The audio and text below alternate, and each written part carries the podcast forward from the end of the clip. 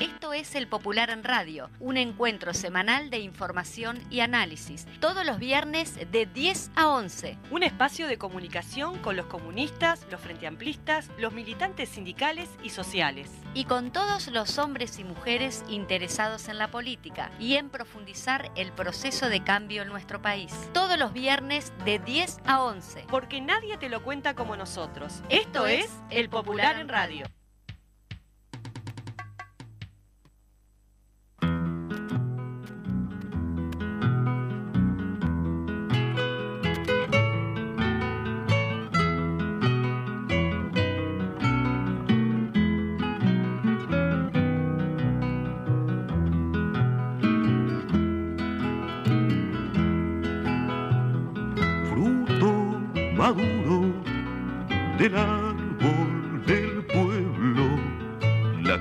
Mía siempre porfía. Puede morir, pero quiere cantarle solo a la vida, que no la olvida.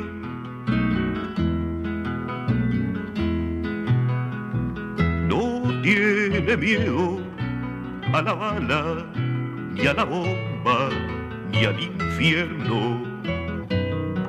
Canta pudiendo Bueno, muy bien, así comenzamos un programa más del Popular en Radio, saludando a toda la audiencia que está por allí escuchándonos como todos los viernes. Buenos días, Juancito, buenos días, Pavo, ¿cómo andan? Muy buenas mañanas para todos, todas y todes.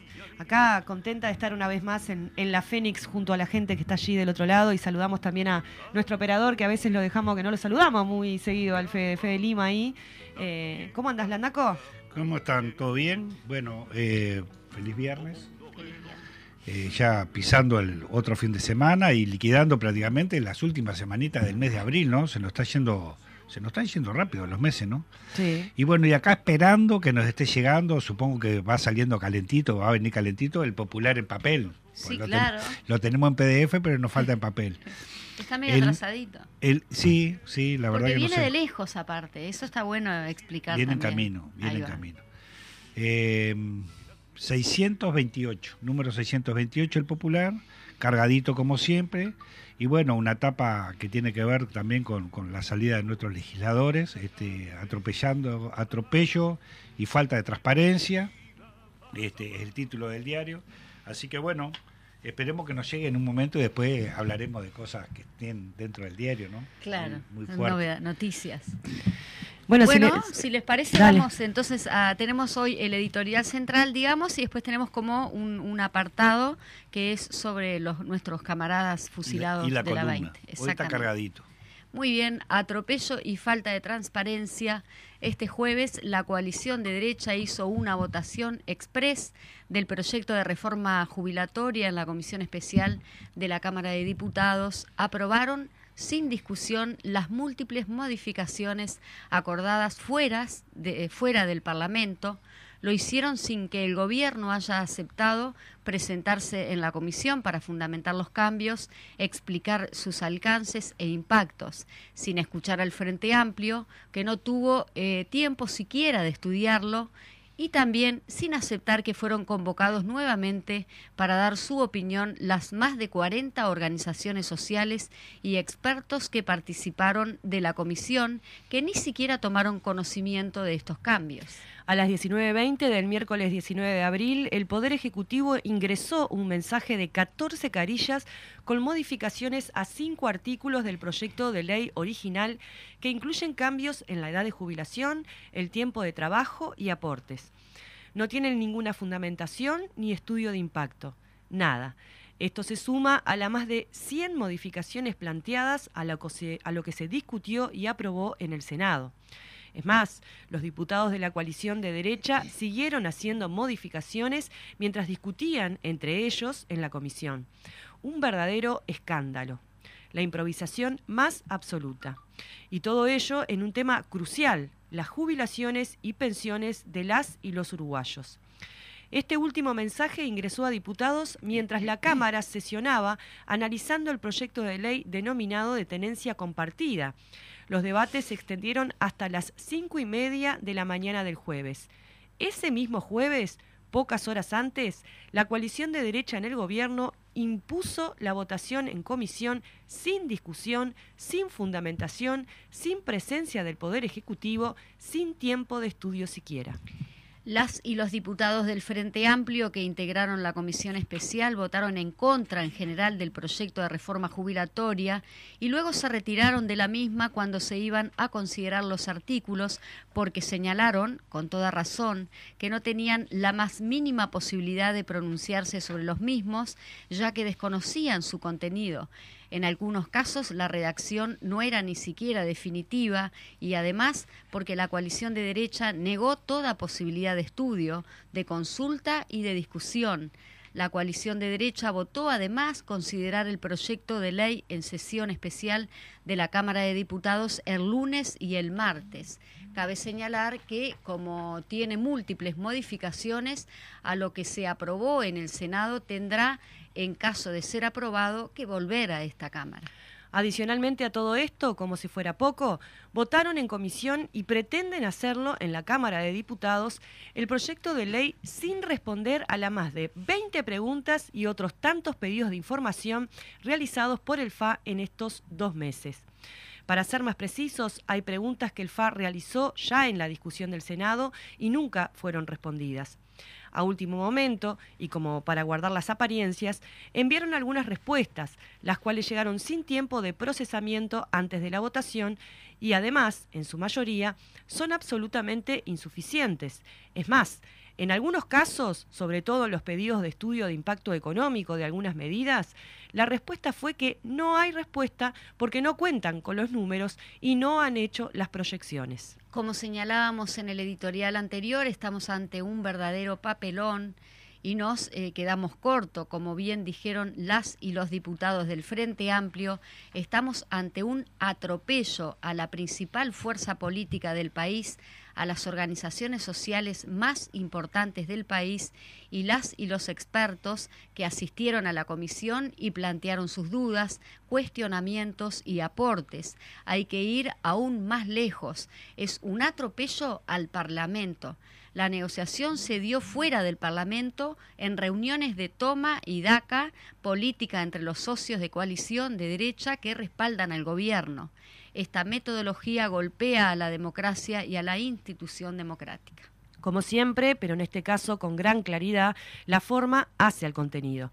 En un tema tan delicado y de tanta trascendencia, lo que han hecho primar el gobierno y la coalición de derecha son las negociaciones palaciegas a puertas cerradas, ninguneando al Parlamento y a la sociedad un proyecto que fue presentado por el presidente Lacalle Pou como una elaboración técnica con amplios consensos y fundamentos sólidos, está terminando de una manera vergonzosa en un Frankenstein, que nadie sabe qué dice a ciencia cierta, ni si mañana seguirá diciendo lo mismo, sin respaldo de estudios de impacto, sin fundamentación técnica y sin consenso político ni social.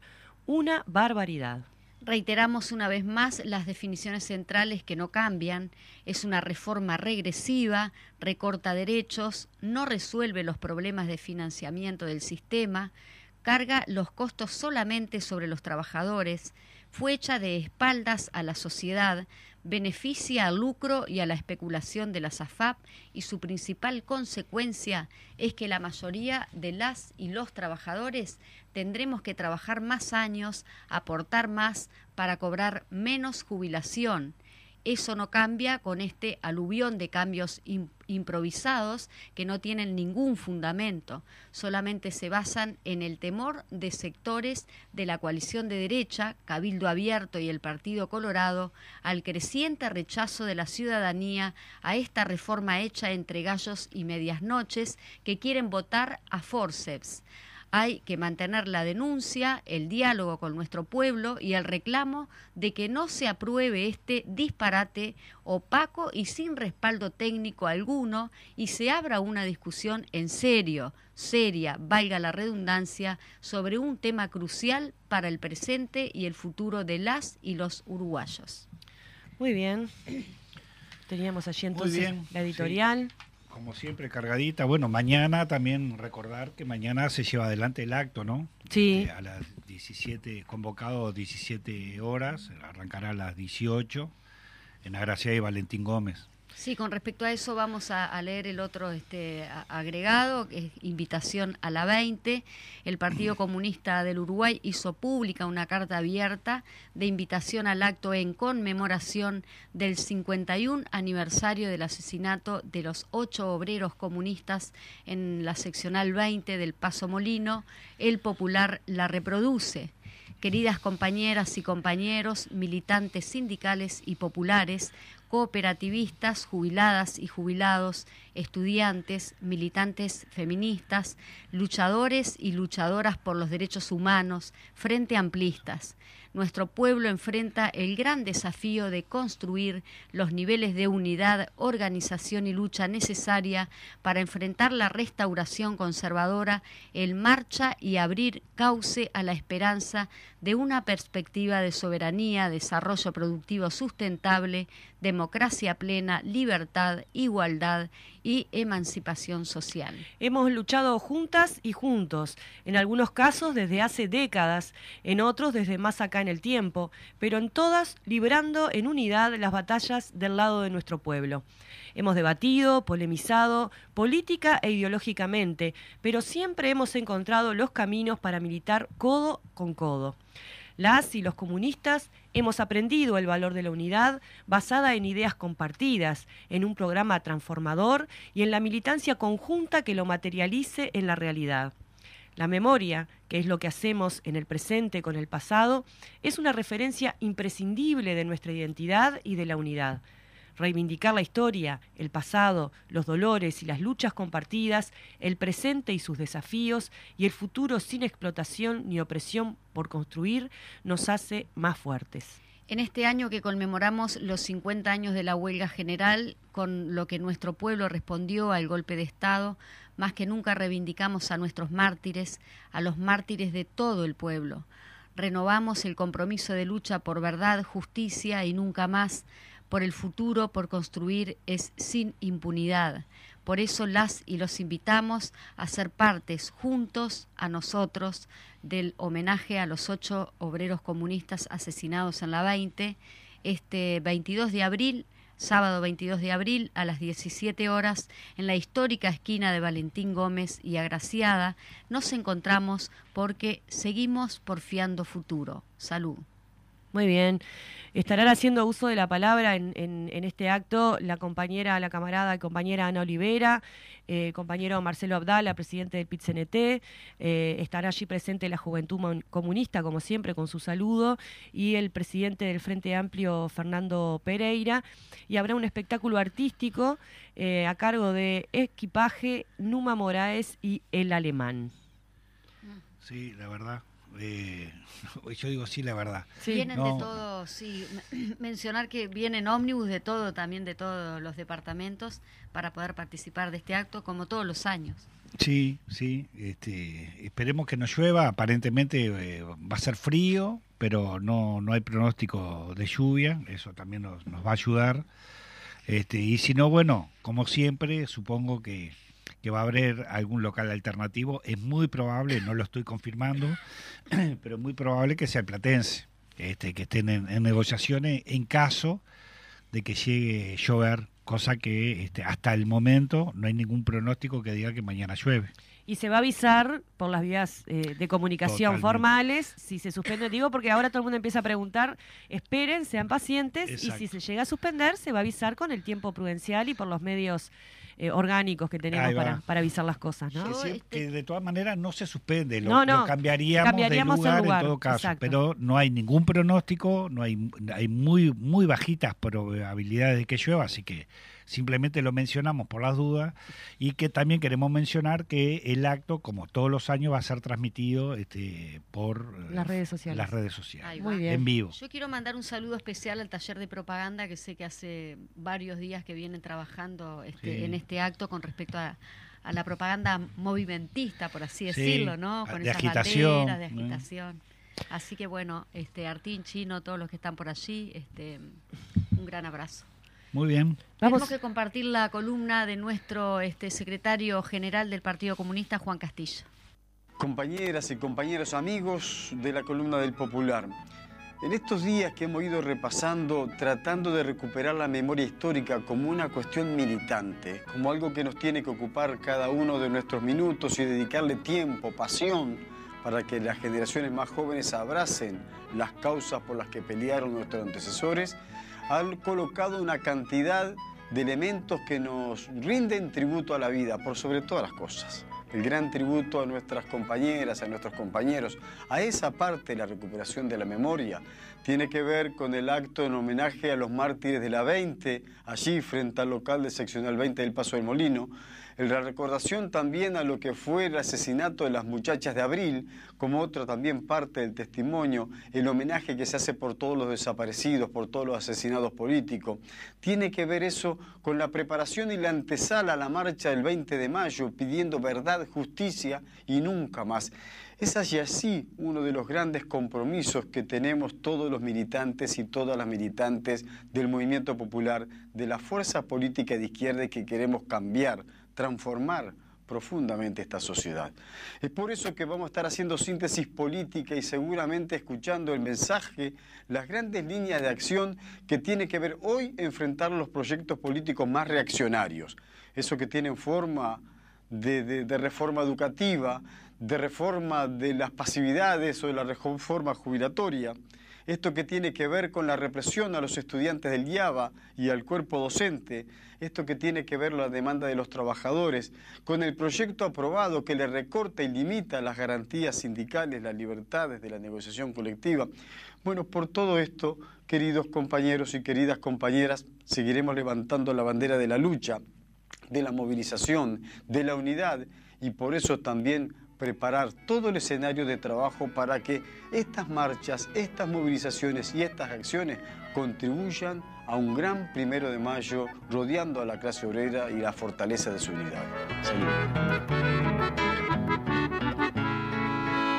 Bueno, muy bien, qué lindo. Este, la columna me gustó ese final con esa musiquita, este, está buena.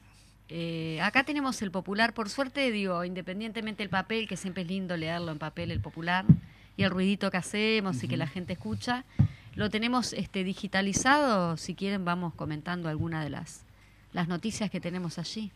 Sí, tenemos una nota que tiene que ver con la actividad que hubo el sábado este, pasado, el 15 de abril, organizado por las bases de Montevideo en relación a la discusión programática del Frente Amplio, en donde hubo una primera presentación del adelanto, cuestiones que todavía están en conversación. Las bases programáticas se van a aprobar en el plenario nacional del primero de julio y luego eh, de toda la discusión y de la retroalimentación que tiene allí en contacto con los comités de base y también con toda la sociedad, será aprobado en el Congreso, que será el 8, 9 y 10 de diciembre. Muy bien. Después tenemos aquí, eh, se nos viene el primero de mayo. Hoy, como ayer, la clase obrera no fallará, dice, organiza La Esperanza Un- eh, a 50 años de la huelga general. Ahí va. Eh, una entrevista a, a, um, Sixto Amaro. Hoy hay jubilaciones y pensiones que pasan, jubila- jubilados y pensionistas que pasan hambre. La UNASPU se moviliza eh, el hoy, está en, en eso, le- a las 10 de la mañana justamente, así que debe estar linda allí la movilización de, de la UNASPU por el centro de Montevideo. Siempre es una actividad muy importante que vienen trabajando además hace tiempo y que vienen jubilados y pensionistas de todo el país. Así que si andan en la vuelta, cerquita, arrímense a apoyar allí a, los, a la movilización de los jubilados y pensionistas. Sí, con terrible energía. Ya he visto a- más de una movilización de ellos donde están ahí este, aguantando. Después hay una linda nota aquí, Juan Castillo, homenaje a los ocho es defender la democracia, dice, los responsables de esta barbarie todavía no han pagado sus culpas. Tenemos allí en la página 6 nuestro este, secretario general Juan Castillo. Y eh, más allá del acto central que vamos a tener en el día de mañana, volvemos a reiterar a las 17 horas en Valentín Gómez y Agraciada, se han realizado homenajes eh, por todo el país. Ayer justamente participé en el que se hizo en el seccional Julio Arevalo, eh, muy lindo homenaje también. Bueno, acá tenemos em, en Florida, en la inauguración del local del partido allí, también en Tacuarembó, em, en Canelones, en Parque del Plata, eh, a ver qué más tenemos por aquí, y en eh, también en Parque del Plata, en Canelones, así que, y, los que se hacen posterior también, ¿no? Porque hay antes, hay posteriores, así que eh, linda toda la movida que se genera en, homenaje a nuestros camaradas y, y también este, mirando hacia adelante, ¿no? En esto de seguir porfiando futuro. Sí, los comités de base también como apoyan a nivel Frente Amplio este, en ese sentido las actividades. Claro, esto es lo que pasa que también el, hecho concreto del, del aniversario de esta masacre nos involucra prácticamente a todos, ¿no? Digo, si bien es cierto y está identificado y el objetivo era claro hacia dónde apuntaba la represión, obviamente que es una, situación que nos involucra a toda la sociedad en general. Entonces también en particular, también uno se siente, lo conversamos hoy, que también se reflejó ayer en lo que tenía que ver con el acto en, el sesional 17 Julia Arevalo, este, también acompañados también de compañeros frente amplistas que también en lo que tiene que ver con eso, ¿no? Digo que uno como que se siente abrazado, por decirlo de alguna manera, este, en una causa que, bueno, que justamente nos involucra a todos, más allá de quién eran cada uno de ellos eh, asesinados, porque hay cientos de miles que hasta ahora, este, porque una cosa está atada a la otra, ¿no? Hasta ahora venimos peleando toda la sociedad o gran parte de la sociedad por verdad y justicia, aunque sea tarde, pero por verdad y justicia. Y esto también nos, nos lleva también simplemente a decir que este, esta ley que, que, que, lleva adelante, esta modificación que lleva adelante este Cabildo Abierto, es un retroceso en lo que tiene que ver con la justicia, ¿no? Este, que estos eh, represores, asesinos que estaban involucrados, están involucrados en todo eso, que están detenidos, presos en Domingo Arena. Condenados. Condenados por la justicia, este, pasen a tener cárcel domiciliaria, ¿no? Eso también sería creo que para la justicia sería un retroceso. Sí, tal cual. Linda nota anoche en el lado B con respecto al, al, presidente de Crisola, allí Gastón Grisoni, con respecto a este tema. Que hay una nota justamente de, Gastón en, en, la eh, sección de, derechos humanos, no dan puntadas sin hilo. En, en relación a, esto, eh, decía justamente, dice allí, em, a su manera han, han, leído a Gramsci, dice, eh, que el objetivo de, de esta ley es responsabilizar por la violencia social a las organizaciones sociales, a la izquierda uruguaya y a los grupos insurgentes es uno de los objetivos no declarados de este de esta ley, que proyecto de ley que lleva adelante Cabildo Abierto, pero que es esto que hay que decirlo, porque nosotros decimos Cabildo Abierto, pero em, pero apoyado por toda la coalición de gobierno, por el Partido Nacional y por el Partido Colorado, que se tienen que hacer cargo también de este paquetito, este que lo que hace es em, la complicidad, ¿no? Sí, y también volver a, una lógica de, de impunidad, ¿no? Bueno, pero el Partido Colorado, encabezado por, por su líder, porque nadie puede desconocer a su líder hoy, este, Julio María Sanguinetti, también fue alguien de que en el, propio gobierno de, eh, él eh, desconoció y, también impulsó el de desconocer este, la situación de que vivió el país, ¿no? De hecho. De hecho, es autor también de un libro que, este, que están haciendo force para que esté en, las bibliotecas de la educación, que cambia la historia, cambia, la, versión de la historia. Entonces, este, esos son los peligros que todavía seguimos este, eh, viviendo este, en, este país, ¿no? Lamentablemente. Seguimos con derechos humanos a 39 años del asesinato de Roslik, verdad y justicia. Este, por acá en la página 11 Después sigue, hablábamos eh, antes de arrancar de, de- de la situación del IABA y cómo esa situación cada vez se pone más compleja y cómo también el gobierno insiste ¿no? en esta postura autoritaria, intransigente y reaccionaria, podríamos decir también. Sí. El presidente de la República en sus declaraciones hablando de de como que eh, se habían había una cuestión de propiedad privada, de que si uno haría eso en su casa. Leí un tuit que muy interesante eh, eh, tomándoselo con humor y dice, "No, la verdad que en mi casa yo no tendría un gremio estudiantil, ¿no? Como para rayarle la pared." Sí. Bueno, entonces allí, perdón, No, y Yabandu Orsi también hoy de mañana en la prensa decía justamente eso, que el, que el presidente de la República desconoce lo que es realmente la movilización este, Y sí, nunca estudiantil. Y que, sí. la mayoría de esta Si no gente es que eso que es. Que ataca con esta manera reaccionaria se formó en la educación privada, nunca usaron ningún servicio público, ¿no? Eh, bueno, dice allí en un... No, servicio no, los recursos sí. Los recursos sí, tenés razón, la educación pública. Eh, dice la, la- la nota del UJC en un entrecomillado, los sucesos del IABA son el emergente de un proceso general de concentración de poder y exclusión, ¿no? Como la... Este, que es lo que se ve en todo eh, lo que ha sido el gobierno encabezado y conducido por el herrerismo, ¿verdad? Sí, pero yo lo que también hago hincapié, o por lo menos siempre hay que tratar en, en estas confrontaciones, eh, buscar la mejor forma de salida. Sí. Ahora, cuando también de, de un lado hay una intransigencia de que solo me, me- me respaldo en la ley, en el decreto, no hay, no hay salida ninguna. Claro. No hay, no hay ningún tipo de negociación. Entonces, porque en definitiva, quien no quiera resolver o quien no quiera negociar, toma esa postura. Sí. Y la verdad esa postura de, bueno, la ley fría, está, pero estamos negociando, estamos conversando, porque aparte después, cosa que es habitual de, de- de los responsables de esta coalición de gobierno, es responsabilizar qué se hizo este, en los gobiernos anteriores. Ah, sí, sí. Entonces, está bien, en los gobiernos anteriores que se hagan cargo y reclámenle que no se hizo ni el arreglo del as- ascensor que hacía 3, 4 años, más.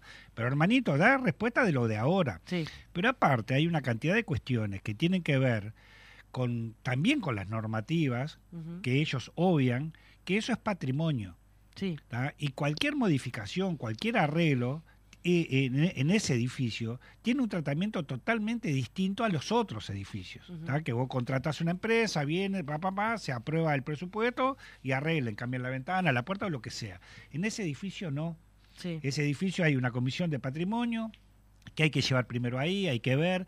¿Por qué? Porque justamente es, es patrimonio y no todo se puede modificar. Sí. Entonces, nada de eso estaba pedido. Entonces, ¿por qué no dan respuesta a eso? Sí.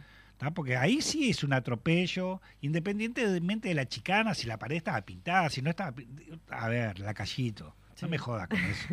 Sí, no, y también que, que es clara la, la lógica de disciplinamiento y autoritarismo, en particular con la educación, que, que fue uno de las de las cuestiones ideológicamente que tiene eh, la derecha en relación a, a tratar de controlar, ¿no? De, de- tratar de eso, de disciplinar y de hacerlo funcionar bajo el régimen de autoridad. Y es muy complicado porque eh, hay algo que está pasando con los adolescentes y con las adolescentes después de dos años de pandemia que tiene que ver con las cuestiones de salud mental. Hay una situación de violencia muy fuerte que tiene que ver con este ambiente en el que estamos viviendo, en donde los adultos, el ejemplo que damos en las redes y en todos lados es de, de discursos de odio, ¿no? Este, y bueno, Y de y, prepotencia. y entonces- Solapada, pero prepotencia. entonces me parece que esto que decía el, el- el director de que ya se había, había suicidado un estudiante y de querer cuidar a los chiquilines en ese sentido, debería ser lo primordial y claramente la falta de empatía total de, de este gobierno da cuenta de que no les importa eh, la salud mental de los adolescentes, ni, ni cuidarlos, ni, ni nada. Están para, para que hagan caso, que se calle la Sí, boca, sí. vaya para el, para el- para el rincón y baje la cabeza. Exactamente. Estamos Muy bien, pasaditos ya de- estamos ahí media. Después tenemos en la 14 Verónica Mato, perdón, diputada Verónica Mato, Laura, Diana y Silvia presentes hoy y siempre que viene a colación con respecto a la entrevista que vamos a tener hoy. Entrevista central con la diputada Verónica Mato después de la pausa.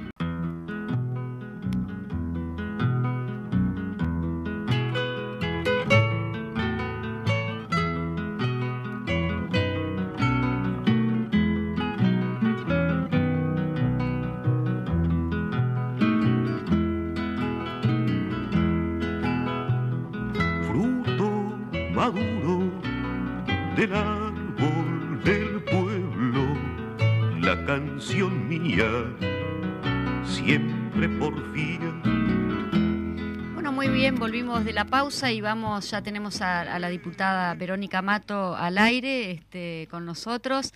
Muy buenos días, Verónica. Este, informarle un poquito a la, audiencia de que te estamos justamente convocando por eh, este martes. Tú hiciste una, una intervención con, en la Cámara eh, con respecto a la conmemoración del 49 aniversario del asesinato de, las muchachas de abril. Buenos días. Hola, buenos días, ¿cómo están Majo y Paola? Un gusto. Este, sí, justamente eh, eh, hoy en realidad además hace fecha exactamente de, mm, la masacre de, las muchachas de abril, de Laura, Diana y Silvia que fue el 21 de abril de 1974.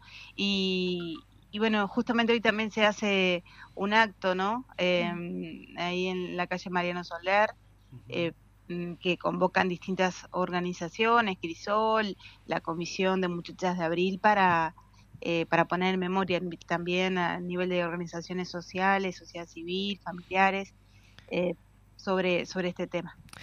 Verónica, Paola te habla, estamos también acá con, con Landaco. Em, vos en, en, tu intervención me pareció, más allá de, del relato de los hechos, ¿no? De, poner como en contexto quiénes eran estas tres compañeras, ¿no? jovencitas, eh, la vida ¿no? puesta allí, la crueldad del hecho, eh, hacías como un, lo ponías en contexto en esto de pensar también a las mujeres Em, que, de alguna manera eh, no habían sido visibilizadas como, como luchadoras, como parte de las, de las que estaban al frente, sino que en general como la, la, compañera de él, ¿no? que sufría em, las consecuencias por ser la compañera del militante. Y vos en, tu intervención justamente ponías de relieve este otro lugar de las mujeres en, la lucha ¿no? contra la dictadura y, contra la violencia del Estado. ¿Podés eh, ahondar un poquito en eso? Sí, sí, justamente la, mirada este, y el motivo que, me decide em, hablar sobre este tema específicamente, más allá de, que es la fecha en sí, mismo, es eh, justamente em, lo, invisibilizada que está eh, por parte también de, o sea, eso tiene que ver con un relato patriarcal que viene del propio terrorismo de Estado y que viene también a veces de la mano de, las propias construcciones de la izquierda, ¿no? Con respecto a, sus relatos históricos de, de, qué lugar tenía cada uno eh, o cada una en, la lucha. Y generalmente, eh, en el caso de las mujeres, este, siempre, y, en el caso, bueno, de, las muchachas de abril, para ponerlas como ejemplo, mm. eh, bueno, esas pobrecitas muchachas mm. este, que mataron, y en realidad sí, o sea, pobre, digo, son muchachas que mataron, este, pero las mataron primero en un contexto eh, que, a mí me, interesaba recalcar, en el caso de que ellas fueron, eh, ellas estuvieron presas un año, eh, legalmente fueron secuestradas, etcétera.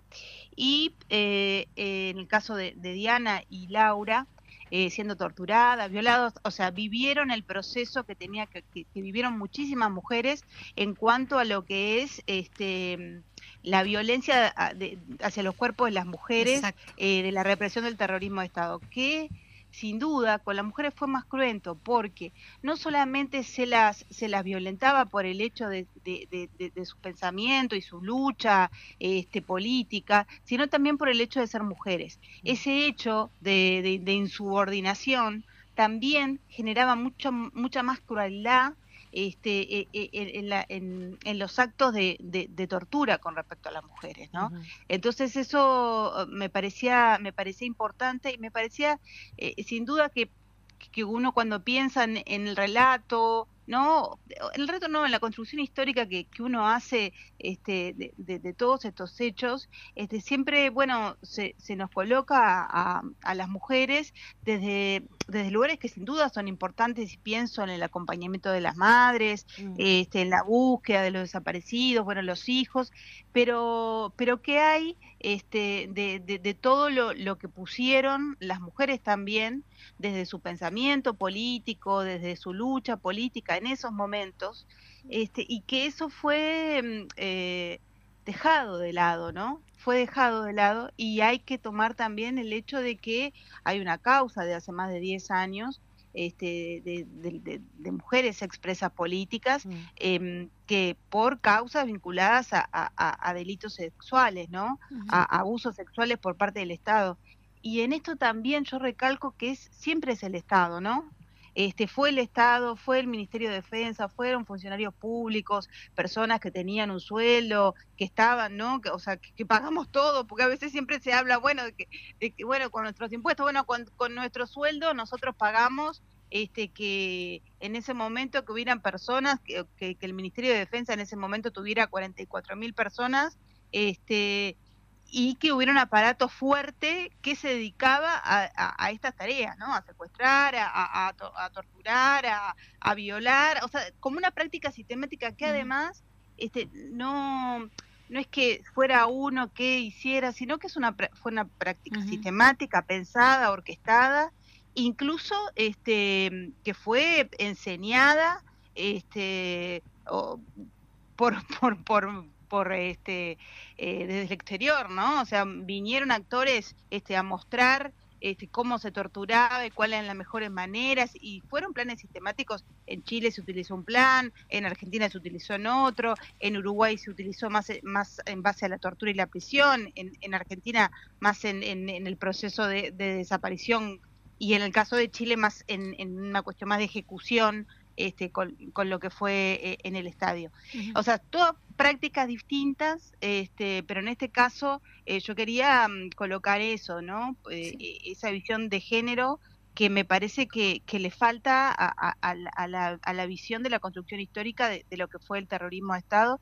Y en estos 50 años este, de, de triste recuerdo de, de lo que fue eh, el golpe de Estado y por otra parte de... mm, eh, eh, resistencia heroica del pueblo, ¿no? Sí. que, que es algo que hay que, que sin duda eh, celebrar en ese sentido, como, como el pueblo uruguayo salió a, a- a pelearla desde el momento cero este, contra la dictadura, eh, eh, falta esto. Y una prueba de ello es que no hay todavía, por ejemplo, este, ningún memorial, ningún este espacio específicamente este, para las mujeres que recién ahora este, Sí. ahora que yo estoy, justamente pasé recién por ahí, este, eh, muy cercano a lo que, lo que es el Palacio, se está construyendo eh, el primer memorial para las expresas políticas. Sí. Y en el caso de los expresos políticos, este, ya sabemos que, que, que hay espacios en que se los recuerda.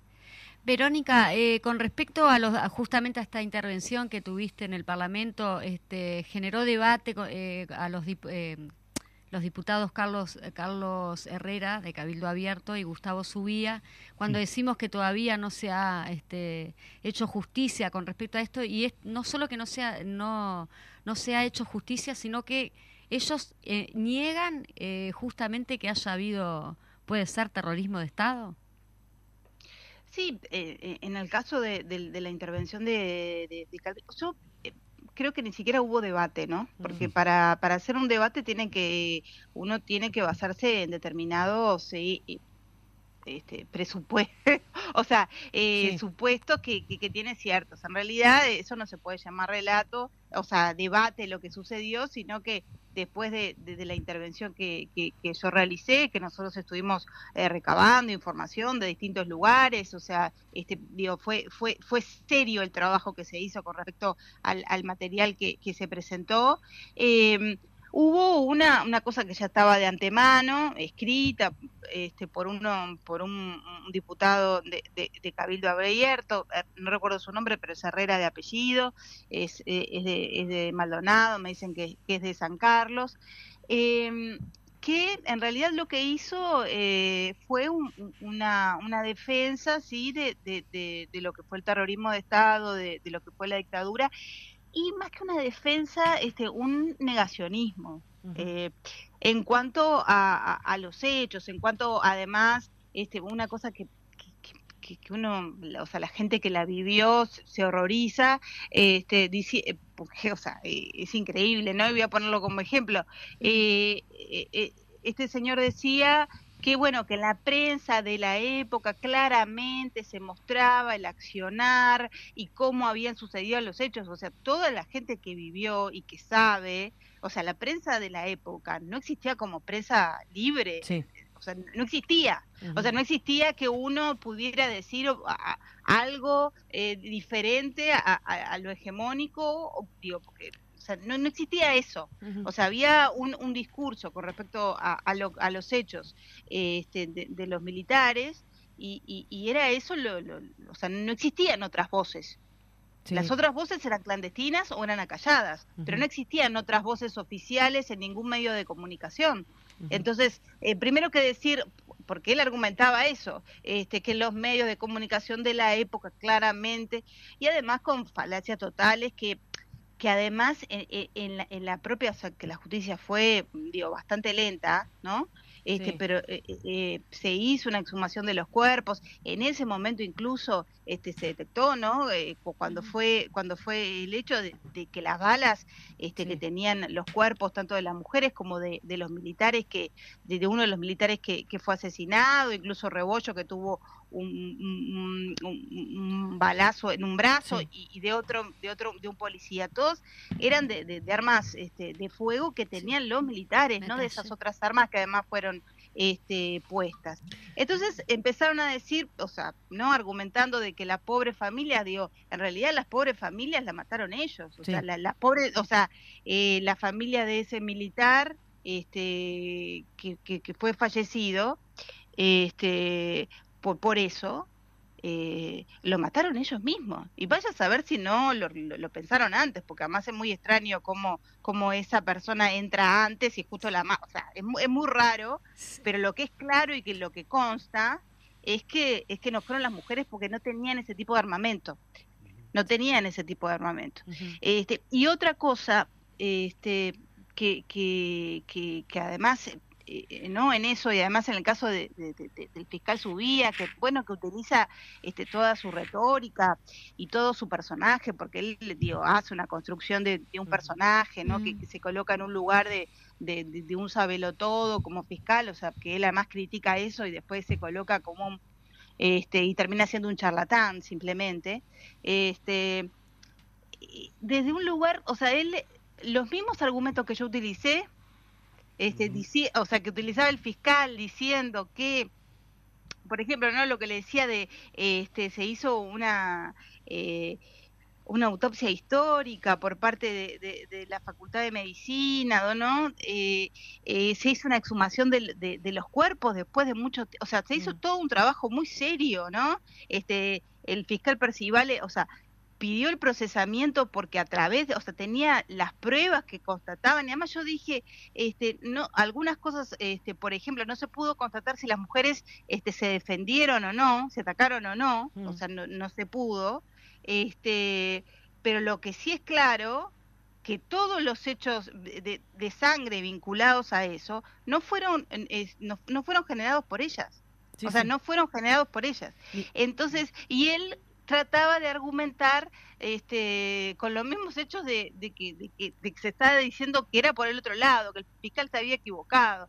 Entonces tiene que ver con estas cuestiones, este, por eso no, este, como bien eh, sordas, por así decirlo, o, de falta de escucha, eh, y que tienen que ver con una construcción eh, de lo que un relato tergiversado de lo que fue el terrorismo de Estado y que en estos 50 años de, de, lo que es el, golpe de Estado la derecha este, quiere dar. Sí, en, esto que, que, vos mencionabas de, de, la supuesta defensa también se planteaba esto de que si eventualmente hubiese habido que, no, que no está probado, la, respuesta fue completamente sobredimensionada, ¿no? Fue, fue algo realmente espantoso lo que ocurrió ahí, desproporcionado.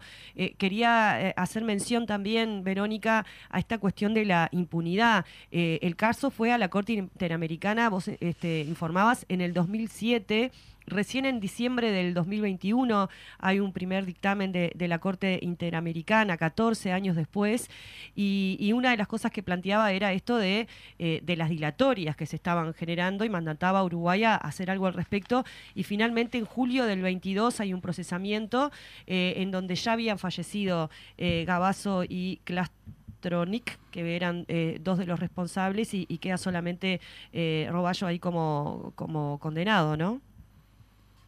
Sí, en realidad e, e, ese es el tema.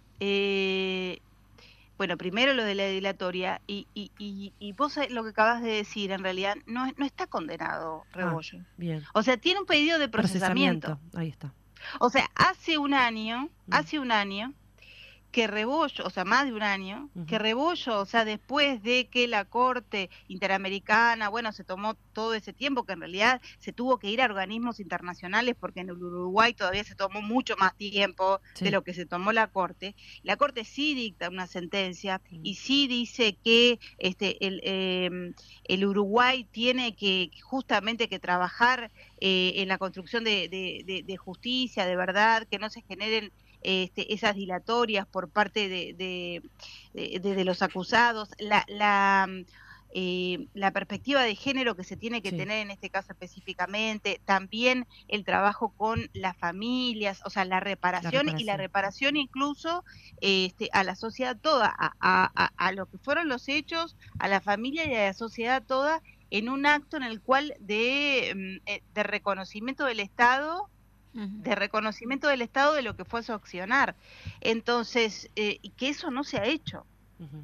Que eso no se ha hecho y que, y que el Ministerio de Relaciones Exteriores, este, en ese sentido, porque todos estos eh, también tienen que ver con, con pactos internacionales que, que, el Uruguay este, ha ratificado muchas veces. Entonces, el Ministerio también tiene que dar cuenta, eh, Presidencia de la República también tiene que dar cuenta por qué ese tipo, por qué todavía no se ha hecho y no es hacer cualquier cosa, ¿no? Que uno dice, bueno, ah, no, eh, es una, claro, es un acto que se tiene que hacer, este, que tiene que ser informado a la familia, que tiene que ser de, forma eh, acordada con, con, las familias este, y que también tenga la, difusión y la correcta información de, los hechos. Este, y eso no se ha dado. Y en el caso específicamente eh, eh, de, procesamiento de, Rebollo, el Rebollo hace más de un año que está procesado, tiene una...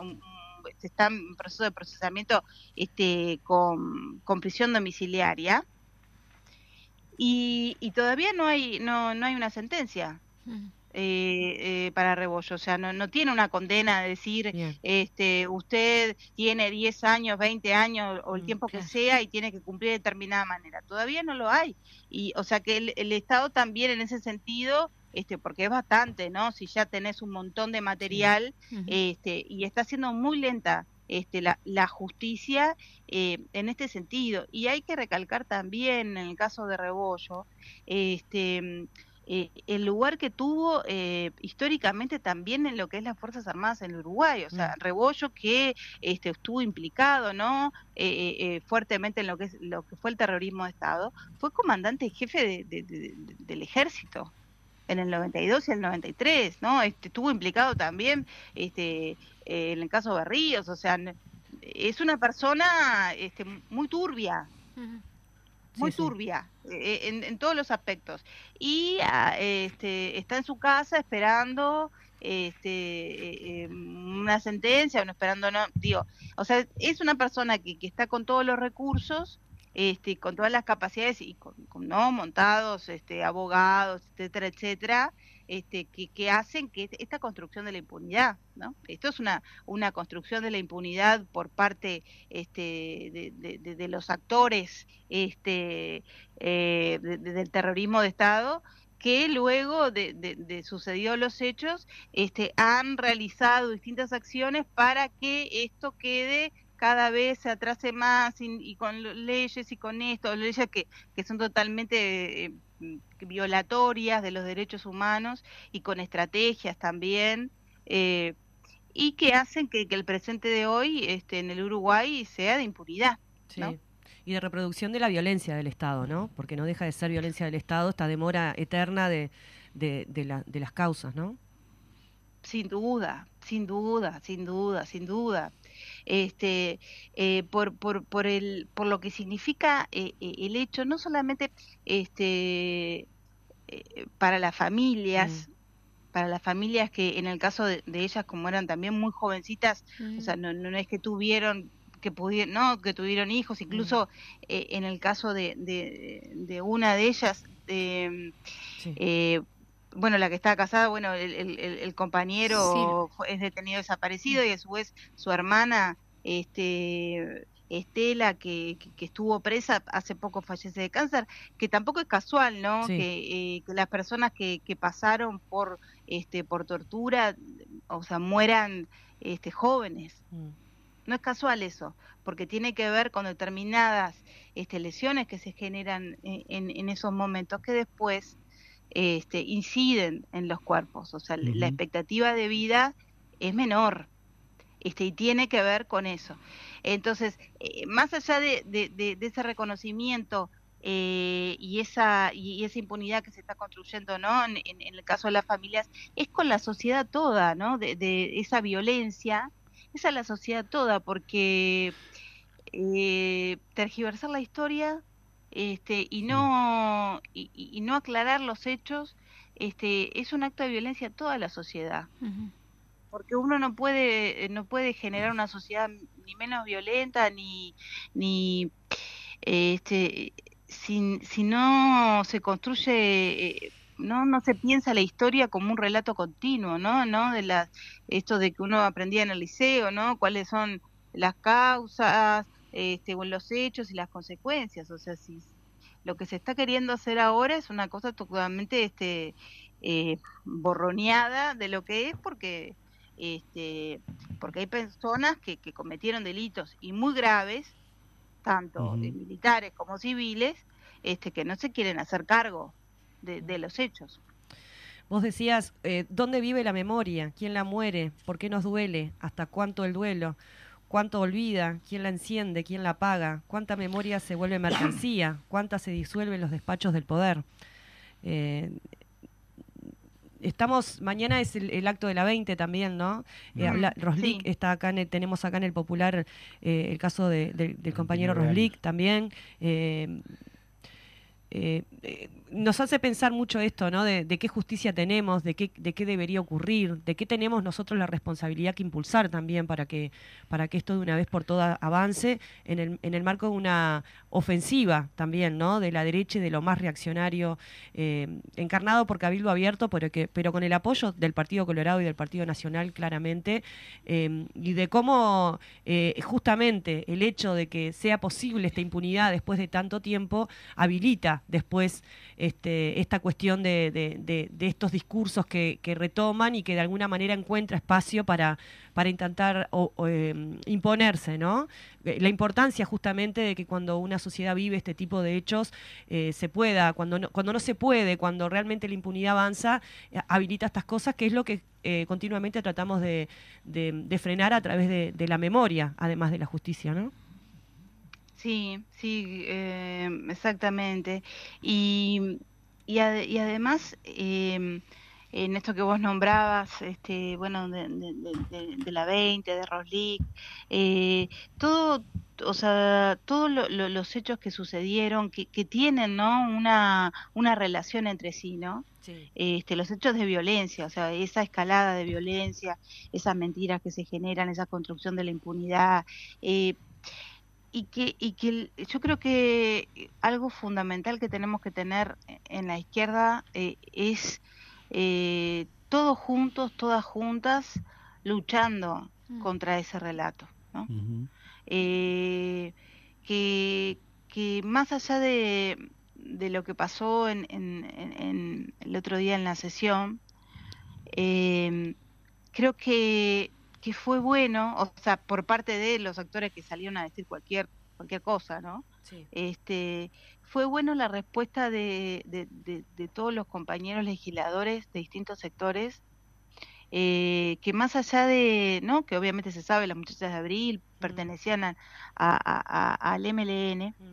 eh, que más allá de, del lugar, ¿no? Que estaban en esa lucha, todos estábamos en esa, todos estaban en esa lucha, ¿no? Mm. Contra, este, contra la dictadura, este, contra lo que representaba, ¿no? Eh, ¿Por qué vino esa dictadura?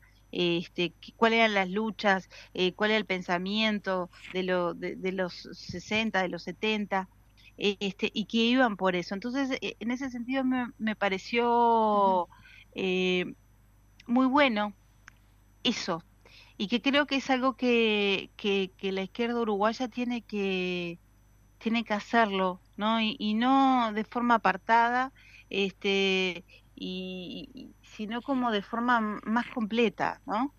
Este, obviamente, eh, cada, cada- eh, no hay espacios de, de- de- de memoria, como por ejemplo que se va a hacer mañana por- de la 20, la que se va a hacer hoy, Mm. etcétera, que, en lo cual los hacen este, los partidos.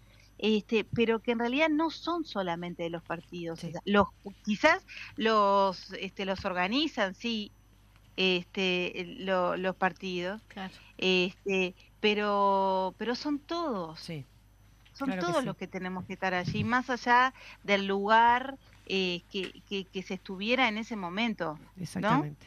porque desde el punto de vista de, eh, del pensamiento era era e- era la misma sangre que, que iba corriendo Claro que en sí. ese sentido no y, lo- y lo que nos alertaba este para luchar contra la dictadura Diputada Verónica Mato, ya estamos en hora. Muchísimas gracias. Sabemos que tenés responsabilidades parlamentarias allí y que te hiciste este tiempito para poder compartir con nosotros. Este, la verdad, bueno, nunca más terrorismo de Estado. ¿Qué decir después de todas estas palabras? Muchas gracias por estar con nosotros. Bueno, gracias y bueno, nos vemos obviamente en el acto de, De mañana. de la 20, eh, así que, que seguro ustedes estarán Sí. y también este, en el acto de hoy este, Sí, de, claro de que las sí. muchachas de abril. Claro que sí. Abrazo Muchísimas grande gracias. para todos. Abrazo. Gracias. Bueno, nos encontramos el viernes que viene. Claro que sí, Dandaco. Nos encontramos el viernes que viene, ¿venís? Exacto, el viernes que viene estamos acá. Estamos, sí. Buenísimo. Estamos sin lugar a dudas. Bueno, Este, muy nada, bien. simplemente recordarles a toda la audiencia que mañana, sábado, a las 17 horas, eh, una cita infaltable en el, en el acto homenaje a los ocho asesinados de la 20. Así que ahí los esperamos a todos y a todas. Muy bien, Ahí gente. estaremos. Nos Salud. vemos. Como un obrero